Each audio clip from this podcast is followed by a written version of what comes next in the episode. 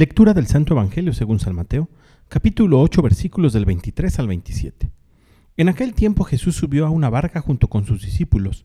De pronto se levantó en el mar una tempestad tan fuerte que las olas cubrían la barca, pero él estaba dormido. Los discípulos lo despertaron diciéndole, Señor, sálvanos que perecemos.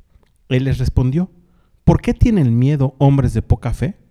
Entonces se levantó, dio una orden terminante a los vientos y al mar, y sobrevino una gran calma.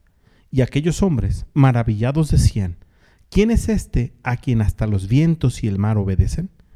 Palabra del Señor.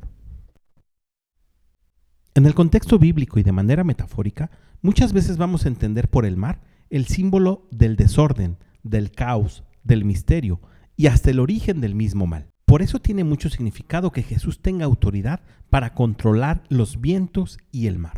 Es decir, como ya hemos escuchado en otra parte de la Escritura, hasta los demonios se le someten. Pero esto no era algo nuevo para los apóstoles. Ellos ya habían visto a Jesús hacer muchos milagros, incluso expulsar demonios. Por lo que no es de extrañarnos que Jesús les diga, ¿por qué tienen miedo hombres de poca fe?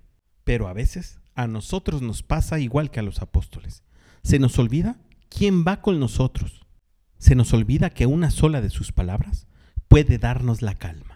Y sin embargo, cuando eso sucede, basta que digamos, Señor, sálvanos que perecemos.